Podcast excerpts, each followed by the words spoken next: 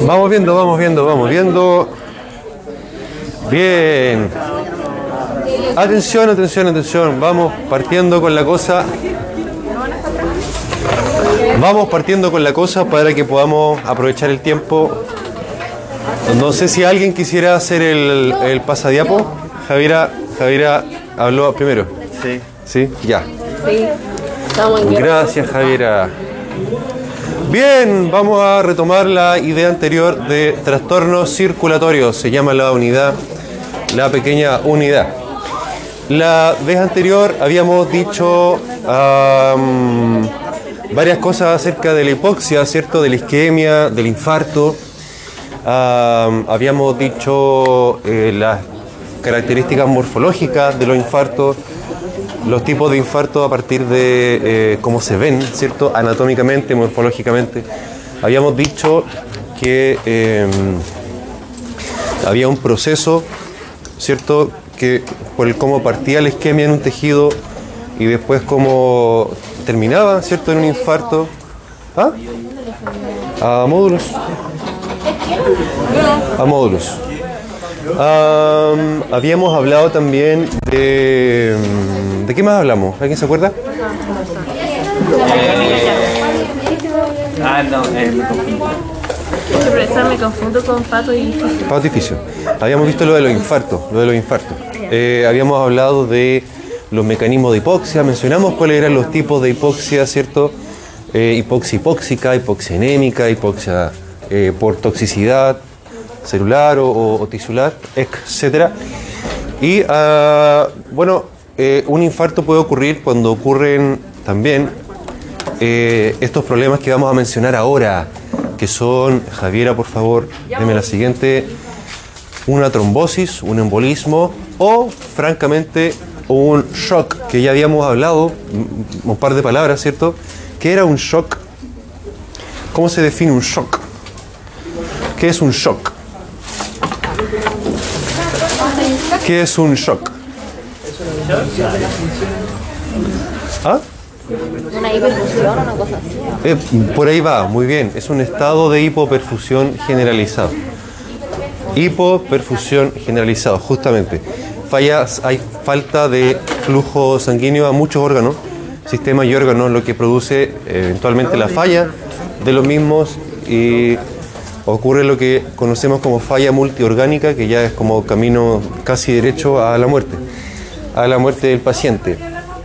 No, porque están hablando tanto que voy a hablar solo para que se me escuche la grabación. Así que cuando se callen los demás, probablemente. Ya, ahora, un infarto a nivel local puede ocurrir también cuando eh, se desencadena este fenómeno que es la trombosis. De la cual igual habíamos hablado la vez pasada, ¿cierto? Habíamos dicho un par de cositas. eh, cómo se define o cómo se diferencia una trombosis de una embolía. ¿Se acuerdan? Que dijimos unas cositas. Cuando algo viaja, exactamente, cuando algo viaja. En cambio, la trombosis es un fenómeno mucho más, mucho más localizado. Justamente, se queda en las paredes, se origina en las paredes. Ahí dice, es el proceso de formación de una masa intravascular a partir de moléculas que están presentes, constituye- constituidas en la sangre. Y la masa que se forma en este proceso se denomina trombo. No tiene mucha más ciencia. Deme la siguiente, por favor. Javiera, dice, debemos diferenciarla del coágulo, una diferencia netamente teórica, eh, en que el coágulo lo consideramos algo normal, algo fisiológico, eh, producto de la cascada de coagulación, la hemostasia secundaria, los factores de la coagulación, los dependientes de la vitamina K, la, la, eh, fibrina, la malla de fibrina. En tanto que, deme la siguiente, por favor, Javiera. Ahí la imagen para reforzar el concepto. Eh, en el lado izquierdo hay una arteria, ¿no es ¿cierto? Donde hay un flujo normal, gracias Javiera, y al lado derecho, debido a una interrupción del lumen, ah, vemos que hay una acumulación de eritrocitos en este caso, que también le ponen ahí, ¿cierto? Una, eh, un acercamiento, hay una malla de fibrina que está acumulando muchas plaquetas y muchos eritrocitos, y la flecha rosadita que está indicando una alteración del flujo, ¿cierto? Ahí hubo algo, ese algo es un coágulo. Ahora, ese coágulo en condiciones normales, supongamos una herida para detener el proceso de hemorragia eh, le llamamos coágulo, pero si fue ocasionado por un proceso patológico, como una ruptura del endotelio por una enfermedad autoinmune, por drogas podría ser también, eh, o por una alteración de algo que vamos a mencionar inmediatamente después, ya se llama trombosis. Es casi lo mismo, eh, tiene una diferencia más bien a nivel de la definición. Aquí aparece, gracias Javiera, trombo y trombosis cuando la eh, condición que llevó a la, aparición de lo mismo es patológica. En cambio, cuando es algo normal, hubo un sangrado, y mi, organismo está, está, Agustín, ¿cómo está? Está respondiendo para contener ese sangrado, se llama coagulación. La siguiente, por favor.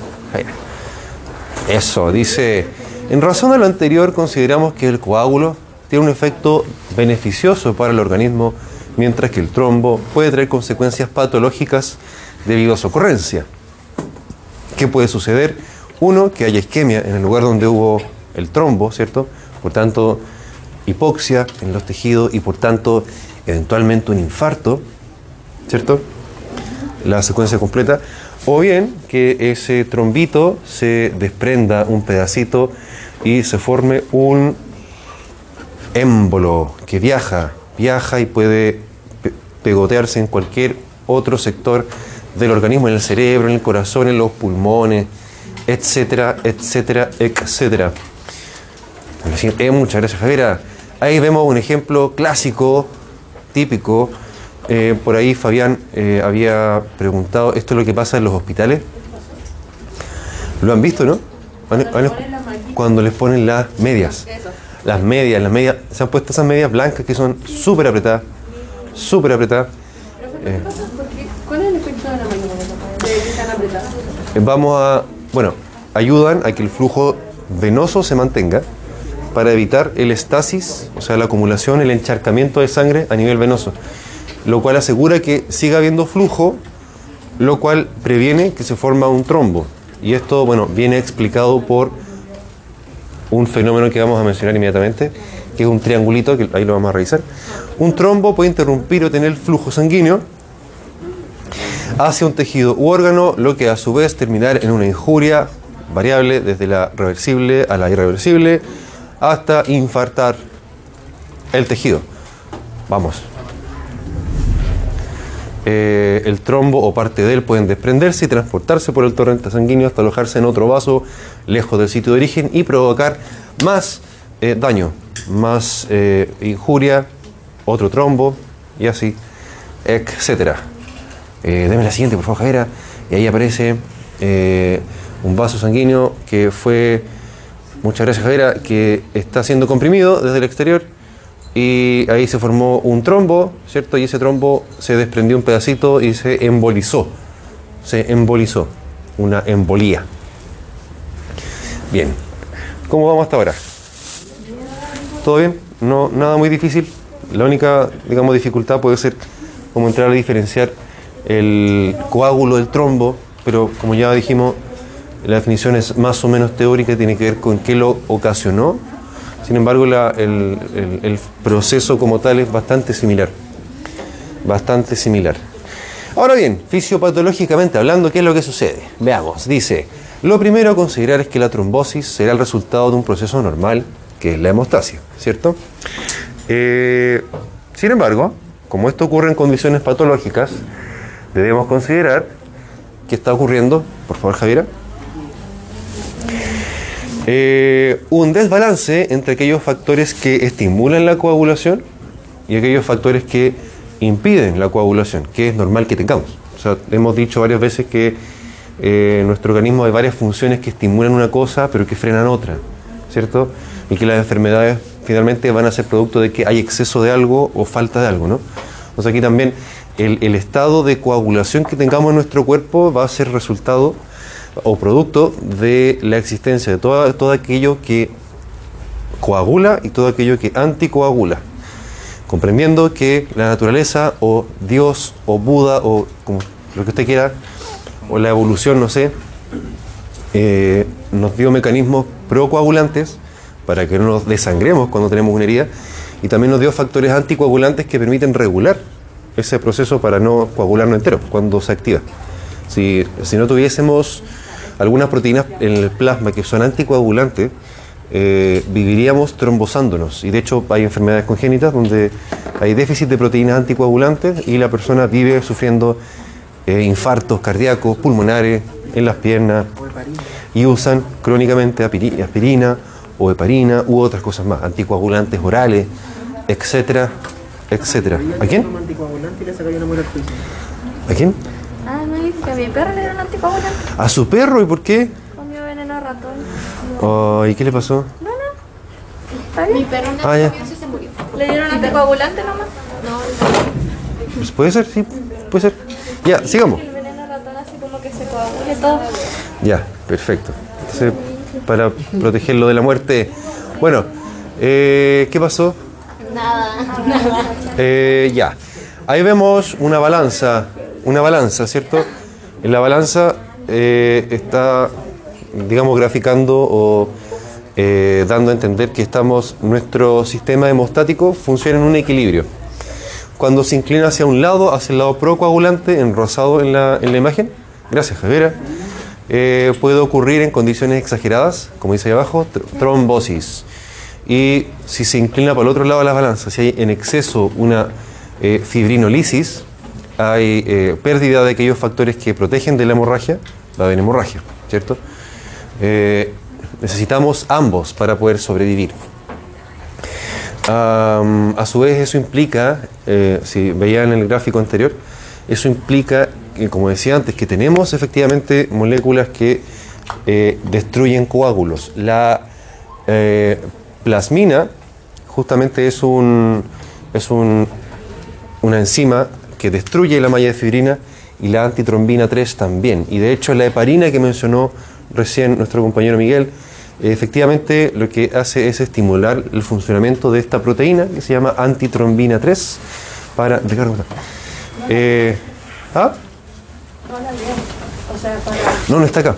Pero, pero tenemos la antitrombina 3 que lisa los coágulos, los destruye. Entonces la heparina actúa en esa enzima, la estimula para que destruya todo lo, toda la estructura, eh, toda la malla de fibrina que ya está polimerizada para que obviamente se transforme en fibrinógeno y digamos se destruyan los coágulos o se prevengan. Eh, ¿Alguien ha estado hospitalizado, no? Y le han, le han puesto, pero así como por harto tiempo, por dos, tres días, ¿no? Una noche. ¿Una sola noche?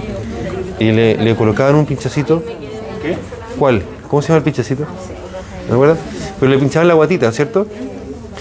Ese pinchazo en la guatita es heparina o puede ser heparina de bajo peso molecular, que una heparina más moderna. Y eh, justamente se utiliza porque, eh, por esto que viene ahora, mejor veamos esto que viene ahora, porque este es un- uno de los conceptos clave. En, esta- en la situación patológica donde se rompe el equilibrio se le conoce como tríada de Virchow o Virchow o no sé cómo se pronuncia en realidad, pero es una tríada de fenómenos que ocurren, que explican eh, cu- cuando pasa alguno de ellos incluso, eh, va aumentando el riesgo de que ocurra un fenómeno tromboembólico. Esta tríada de Virchow, estos tres elementos, son los siguientes. Javiera, por favor. El endotelio. El endotelio. El endotelio, cuando está conservado, es anticoagulante. En la medida que tenga endotelio, no van a haber proteínas que están exponiéndose del vaso sanguíneo hacia la sangre que puedan activar plaquetas. ¿Cierto? Por lo tanto, eh, el endotelio conservado es anticoagulante, es antihemostático. Pero el endotelio dañado, por ejemplo, el endotelio de una persona con hipertensión o que fuma, ya es procoagulante. ¿Cómo está Jorge? Flujo sanguíneo alterado. Ahí es donde tiene sentido que nos colocamos las medias compresoras cuando nos hospitalizamos. O cuando hay, hay alguien que está postrado por mucho tiempo, eh, este encharcamiento, este estasis a nivel venoso, facilita justamente que entren en contacto todas las moléculas coagulantes y se desencadene el proceso. Entonces, el flujo también es un factor. Y el último es la presencia per se de las proteínas que son procoagulantes y anticoagulantes. Si yo tengo exceso de factores de la coagulación, eh, en mi sangre va a haber mayor probabilidad de que empiecen a interactuar uno con otro y se genera el estado de hipercoagulabilidad, que es lo que sucede por lo demás cuando se toman anticonceptivos, sobre todo los más antiguos que digamos eran dosis hormonales más altas, eh, cada vez va pasando menos porque se ocupan microdosis de, de hormonas, eh, porque esas hormonas justamente hacen que se fabriquen más proteínas a nivel hepático que pueden actuar como factores de coagulación. Por eso es que las niñas que están con anticoagulante, eh, con eh, anticonceptivo, el ginecólogo, la matrona les dice, usted elija, o fuma o usa, anti- o hace anticonceptivo. Pero la mezcla es dinamita, dinamita y pólvora, para que ocurra esto. ¿Ah? Exactamente, para, para tener la imagen mental. Es una tríada de estos tres elementos. El endotelio, el flujo sanguíneo y las proteínas plasmáticas que son las que dan lugar finalmente a la coagulabilidad, a la coagulación. Eh, ¿Cómo vamos? ¿Bien?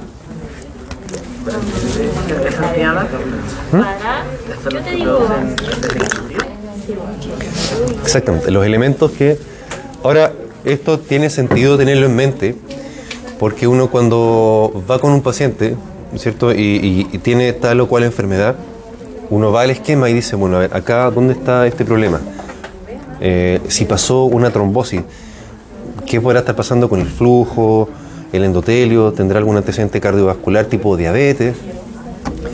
¿O será que a nivel hepático está produciendo proteínas anómalas que están a lo mejor tuvo un déficit de los factores anticoagulantes. Ahí uno va como desmenuzando el caso. Esa es la importancia de tener estos esquemas en la mente, para ir investigando las causas y corregirlas. Vamos a la siguiente. Injuria endotelial. Dice, el endotelio de un vaso sanguíneo es fundamental para su funcionamiento adecuado, gracias a que protege el flujo sanguíneo de los efectos trombóticos de las moléculas subendoteliales como el colágeno, ¿cierto? Si no tuviésemos endotelio, el colágeno estaría expuesto constantemente y ese colágeno expuesto activaría a las plaquetas. Y seguidamente de la activación de las plaquetas se van a activar los factores de la coagulación, que no hemos visto en detalle, pero que hemos mencionado hartas veces que existe una cadena, un proceso de varias proteínas que están ahí eh, señaladas. Factor, el factor 8, el factor 9, son algunos de ellos que están alterados en la hemofilia, en la hemofilia A, en la hemofilia B. ¿Les suena? Factor 8, factor 9, lo han... Eso, esos factores, eh, algunos están ahí en, el dibujo, efectivamente son los que están alterados en personas con hemofilia. Ahora, la hemofilia es una enfermedad que es parte del- de la cultura general que debe tener el odontólogo, porque ¿cuál puede ser la consecuencia pues, de una persona con hemofilia? Se sangra, riñón. ¿cierto? Eh, bien, pueden tener hemorragias mucho más exageradas y más difíciles de manejar que una eh, persona sin hemofilia. Entonces, por supuesto que debo tener en mente este proceso, por supuesto que debo tenerlo, eh, tener las medidas correspondientes para prevenir complicaciones, para no mandarme un embarrapo, ¿cierto? No quiero salir en el diario en las redes sociales habiendo, habiendo metido a operar un paciente con hemofilia y que se me muera. Puede pasar, puede pasar. Eh, bueno, y ahí está justamente una enfermedad que radica en la alteración de estos factores de la coagulación. Dame la siguiente, Javiera, por favor. Si se daña el endotelio, la matriz subendotelial, compuesta por colágeno, entre otras cosas más, fibronectina, laminina, glicosaminoglicano, un montón de cosas que finalmente igual son eh, carbohidratos o proteínas que pueden activar las plaquetas para que éstas se activen y se propaga la activación de las plaquetas y se empieza a estimular el proceso hemostático que va a terminar con la malla de fibrina. Igual nomás. Déjame la siguiente, por favor. Ahí vemos un vaso sanguíneo representado en el dibujito, donde hay una, injuria endotelial allá abajito. Gracias, Javiera. Colágeno expuesto, eso es eh, eh, ¿cómo se dice? Interactúa ese colágeno con las plaquetas y se empieza a eh, propagar la activación de las plaquetas. Bien, muy bien, Javiera. Sí, por fin. Alteración del flujo sanguíneo. Si existe alteración del flujo bien sea que se enlenteció o bien sea que aumentó la velocidad, el equilibrio de las fuerzas hidrostáticas entre las moléculas que están presentes en el torrente sanguíneo se va a alterar. Por tanto, eh, la interacción que ocurra entre todas estas moléculas en el flujo, en el torrente sanguíneo, va a cambiar. Por tanto, si antes tenía yo moléculas que eran protrombóticas, otras que eran antitrombóticas, eh, y estaban en perfecto equilibrio y de repente el flujo se hace más lento, como sucede cuando nos hospitalizamos o nos operamos o una persona está postrada, ¿cierto? Eh, el flujo venoso particularmente se, se enlentece, se puede fácilmente desencadenar una trombosis. Eh, dame la siguiente. ¿Les suena eso de física? Flujos. Un flujo laminar, más bien armónico, bien balanceado entre la viscosidad del fluido, la velocidad de las partículas y el flujo turbulento. Comprenderán que si hay una alteración del, de la, sí, del árbol vascular, si hay, por ejemplo, una si hay, por ejemplo, una placa de ateroma en alguna parte del, del árbol vascular, en la aorta, supongamos, el flujo sanguíneo va a ser mucho más turbulento, ¿por cierto? Porque si hay una estrechez en cualquier parte, va a costar que circule la sangre, eh, por tanto, van a ocurrir estos pequeños remolinos que ocurren con el flujo turbulento, por tanto, la probabilidad de que interactúen esas moléculas que se activan unas con otras va a aumentar sustancialmente. Por tanto, eh, necesitamos que nuestros vasos sanguíneos tengan la capacidad de dilatarse, contraerse, para que se mantenga un flujo, ¿cierto? Más o menos eh, estable, un flujo más o menos armónico, y de esa forma igual eso nos va protegiendo, lo cual nos ayuda a entender en parte por qué cuando envejecemos tenemos más infartos también, ¿cierto? Nuestro sistema eh, empieza a tener más dificultad para controlar el flujo sanguíneo, así que, digamos, no es descabellado, no es descabellado darnos cuenta que con el envejecimiento nos infartamos más, ya, ya nos cuesta más eh, manejar el flujo. Deme la siguiente, por favor, Jaira. Eh, hipercoagulabilidad, por su parte, la otra patita de la tríada de Virchow, o Virchow, o Virchow, como quieran llamarle, no tengo idea cómo se pronuncia. Nunca sabía. Eh, aumenta la producción de factores procoagulantes, tales como el fibrinógeno. Sin ir mucho más lejos, ¿se acuerdan que el fibrinógeno era una proteína de fase aguda también? Al igual que la PCR. De la sedimentación. Exactamente. Pues también, sí, 7, 8, 10. Por tanto, si tengo una inflamación crónica, como una artritis reumatoide o una tuberculosis, también podría aumentar el riesgo de trombosis. Y vamos viendo cómo se nos empieza a acumular una cosa sobre la otra.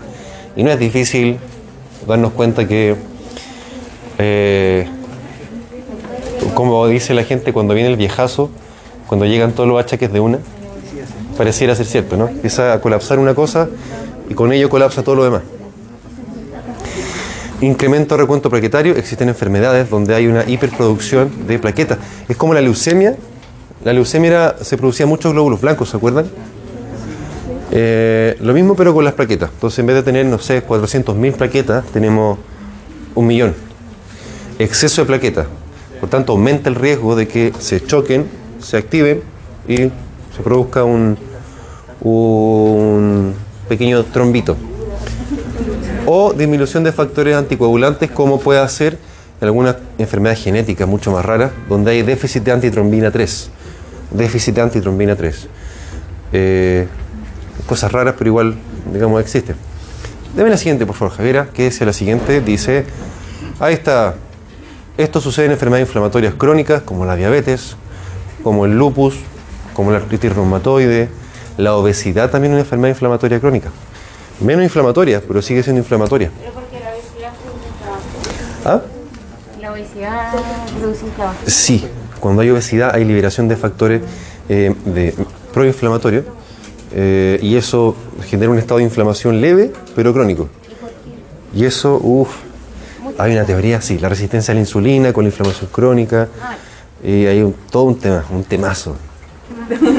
De verdad, de verdad. y que es lo que estaría al centro de las enfermedades cardiovasculares, la hipertensión, la diabetes, la obesidad también, la aterosclerosis. eh, entonces ahí se nos va generando como el- la tormenta perfecta para tener un infarto, un accidente vascular y eso es lo que más mata gente todavía en el mundo. Y la cosa va cambiando hasta aquí.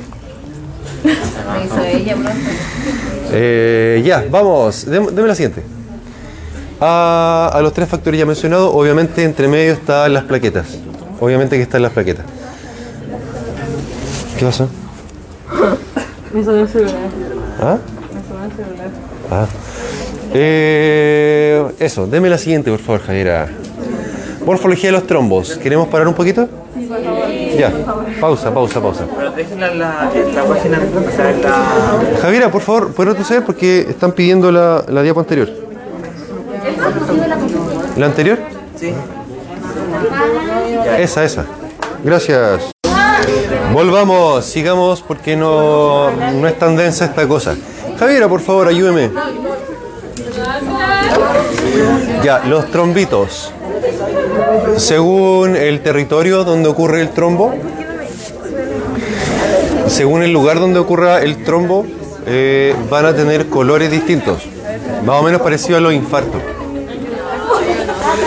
Ahí dice macroscópicamente los trombos que ocurran en el territorio arterial van a tender a estar pegados en los muros por razones obvias, ¿no?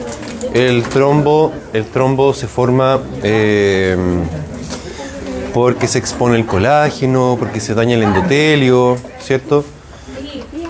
Entonces no, no ti- tiene que estar eh, pegado a la pared. Además, suelen ser más pálidos, como dice el color blanquecino, que los de origen venoso, porque eh, el flujo sanguíneo arterial es mucho más rápido. Por tanto, la sangre pasa nomás y el trombo se queda ahí pegado.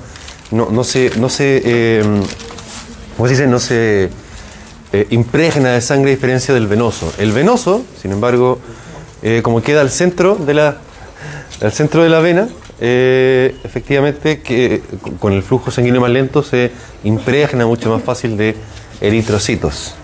Espera, señora, ya. Deme la siguiente, por favor. Ahí dice, microscópicamente, la composición de, bueno, lo que dije recién, de acuerdo al, lugar, si fue en territorio arterial o venoso, va a ser más pálido, o más rojito, o pegado a la pared, o más al centro. Por ejemplo, deme la siguiente, Javiera. Ahí está la imagen. En la imagen de la izquierda, un trombo de origen arterial que está. Javiera, póngale. Póngale eh, efecto visual. Pegado a la arteria, ¿cierto? Eh, ahí vemos cómo eh, está activándose la plaqueta también. Y en cambio al lado derecho, un trombo de origen venoso, que eh, ahí están las venas, ¿cierto? De la, de la vena, la válvula, perdón, de la vena. Y lleno de eritrocitos ese trombo, malla de fibrina y glóbulos rojos. Dame la siguiente, por favor, Javiera. Ahí decía lo mismo que estaba en la clase anterior, cuando ordenábamos los orígenes de la, de la enfermedad, la etiología de la enfermedad, cuando eh, se originaba en el corazón, ¿se acuerdan? O en la arteria, o en las venas, o en la circulación eh, micro. Y es un personaje también de, de la... ¿Cierto? Del, ah, no, no sabía. No, no, no lo he visto. No he tenido oportunidad de verlo. Eh, y en- bueno, para cada territorio, arterias, venas, eh, microcirculación, habíamos dicho causas del lumen, de la pared o externas, ¿cierto? Lo ordenamos. El trombo entonces puede tener origen cardíaco, arterial-venoso o capilar. Cardíaco, como puede suceder cuando hay endocarditis, ¿les suena la endocarditis? Es una enfermedad del corazón que debería sonarles, puesto que toda su vida van a estar haciendo eh, profilaxis de endocarditis. Endocarditis. Exactamente. Bien, inflamación del endocardio. Específicamente, concretamente, lo que se inflama son habitualmente las válvulas. Ahora, ¿cuál es el origen, la etiología de esa inflamación? La 95% de las causas es por bacterias, son endocarditis infecciosas. Y ustedes se acuerdan que hay bacterias transitorias cuando uno se lava los dientes, ¿cierto? Cuando uno hace un procedimiento invasivo de la cavidad ora- oral, Si uno desplaza tejidos, corta, pega, pincha, pasan bacterias al torrente sanguíneo, ¿cierto? Hay bacteriemias. Resulta que si un paciente tiene una válvula protésica, como dice ahí en la diapo, eh, no es una estructura que esté, salvo que esté muy bien diseñada, probablemente en el futuro eh, se demuestre algo así, pero por ahora el, el estado del arte actual es que si una persona tiene una válvula protésica en el corazón, es una superficie de, eh, eh, es un sitio potencial de infección bacteriana. Por tanto, ese paciente que usted va a atender, que tiene una válvula protésica, que no es tan infrecuente, cada vez más frecuente por lo demás, eh, el odontólogo decide utilizar antibióticos como esquema de prevención, es decir, profilaxis de endocarditis. O eso lo van a ir aprendiendo igual, por supuesto que con cada especialidad, pero para que vayan cachando que igual todo esto tiene su aplicación, no es solamente aprendérselo por, porque si no más. Deme la siguiente, por favor, Javiera. ¿Cómo evoluciona un trombo? La verdad es que cuando se forma un trombo en cualquier parte del torrente sanguíneo pueden pasar hartas cosas. Dame la siguiente, por favor, Javiera. La primera opción es que la trombosis se resuelve, es decir, se deshaga. El trombo pasó. ¿Qué es lo que se observa, por ejemplo, en las personas que tienen accidentes vasculares transitorios? No sé si lo han visto.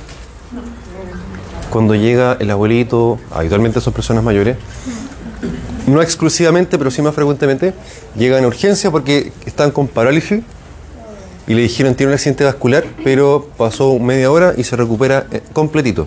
Y el día siguiente como si nada. Como si nada. Son accidentes vasculares pero transitorios. ¿Ah? No. O sea, puede ser un factor. Puede ser un factor, sí, pero no es lo único. No es lo único. Ah, eso se le llama TIA, Transitory Ischemic Accident. Accidente isquémico transitorio.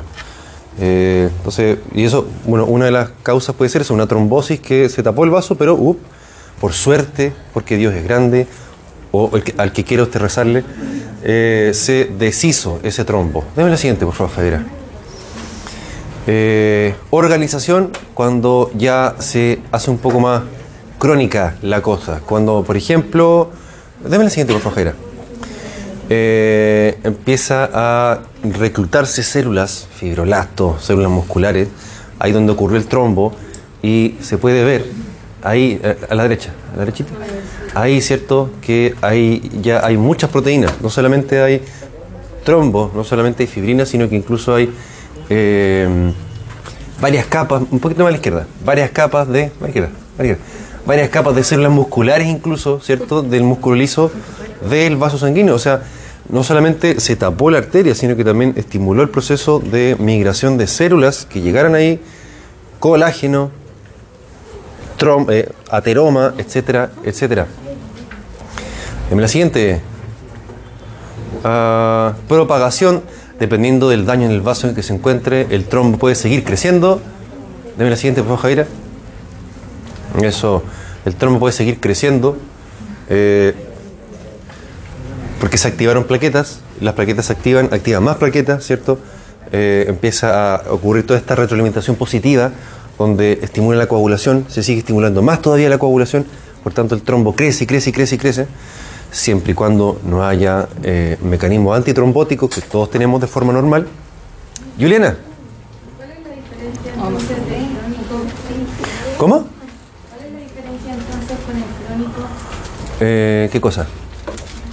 Porque dijo que la organización es. Y cuando hay cambio a nivel tisular, cuando ya llegaron fibroblastos, una matriz extracelular de colágeno, ¿No es como lo mismo? digamos que una cosa lleva a la otra. Trombo crónico que pasa repetidamente, pero ya cuando se organiza porque ya hubo una adaptación en todo el tejido. Así que una cosa lleva a la otra. Y la otra que puede suceder, de Javiera, la siguiente, es que se suelte un pedacito de trombo y viaje, lo cual se denomina emboli... No, más a la, a la derecha. Trombo... eh, no, pero mire, ponga la siguiente. Ponga la siguiente cuando se desprende y emboliza y puede llegar a infartar otros territorios. Dame la siguiente. Ahí está. Eh, uno que se resuelva, ¿cierto? Allá arriba, se resuelve, el flujo sanguíneo se restituye. Perfecto. Lo otro, que se organice, y miren, abajo está recanalización, que es como, digamos, podemos considerar que es como lo mismo. Eh, se cambia la estructura del trombo, pero no se deshace. Eh, y abajo, que es lo más grave, digamos, que embolice y que eh, ese émbolo, ese pedacito de trombo vaya al cerebro, vaya al pulmón, vaya a las arterias coronarias y termine por infartar aún más. Y ocurre lo que viene ahora, que es la embolía. Eh, les hago una pregunta. ¿Lo dejamos hasta aquí? ¿Y hacemos el QR? ¿Ya? ¿Perfecto? Oh. ¿Cómo? ¿El test? No queda para el otro certamen. El otro semestre. Eh, No, porque eso ya es oral. Ah, oral. Salvo que ustedes quisieran. Dígame, dígame. La otra semana partimos con test de. Quiero hacer de fisio porque eh, llevábamos uno menos de fisio. Sí, faltaba eso. Falta de cierto, entonces. Partimos y después quedarían. Fisio, pato, fisio. ¿Y el de paso? O lo vamos a tener porque es feriado. Ah, de veras, tengo frío. Ahí lo voy a, voy a tener que recanalizarlo. O lo podemos hacer online. Sí, porque nos falta uno nosotros. Ah, ¿qué pasa? ¿Cuántos de cree que va a dar más, además de las cuatro que dio por el tema ahora de los juegos? Eh, bueno, van a ser más décimas porque voy a considerarlo como puntos de la escala, no décimas. Así que van a ser. ¿Qué? Después de, la, de despertar, me da mucho sueño todo el día. Está cansada. Está cansada. Me pasa a mí. Eso se llama Despierto, pero me quedo. estar acostada. cansada. Y lo otro que también con esto uno encima se cansa más. No respira bien. Se fatiga más. Digamos, ¿qué, ¿qué esperamos? Ya vamos a hacer el QR. No íbamos a hacer nada, voy a subir la nota de ese ¿El QR? Ah, ah, pero Lo de siempre. Sí.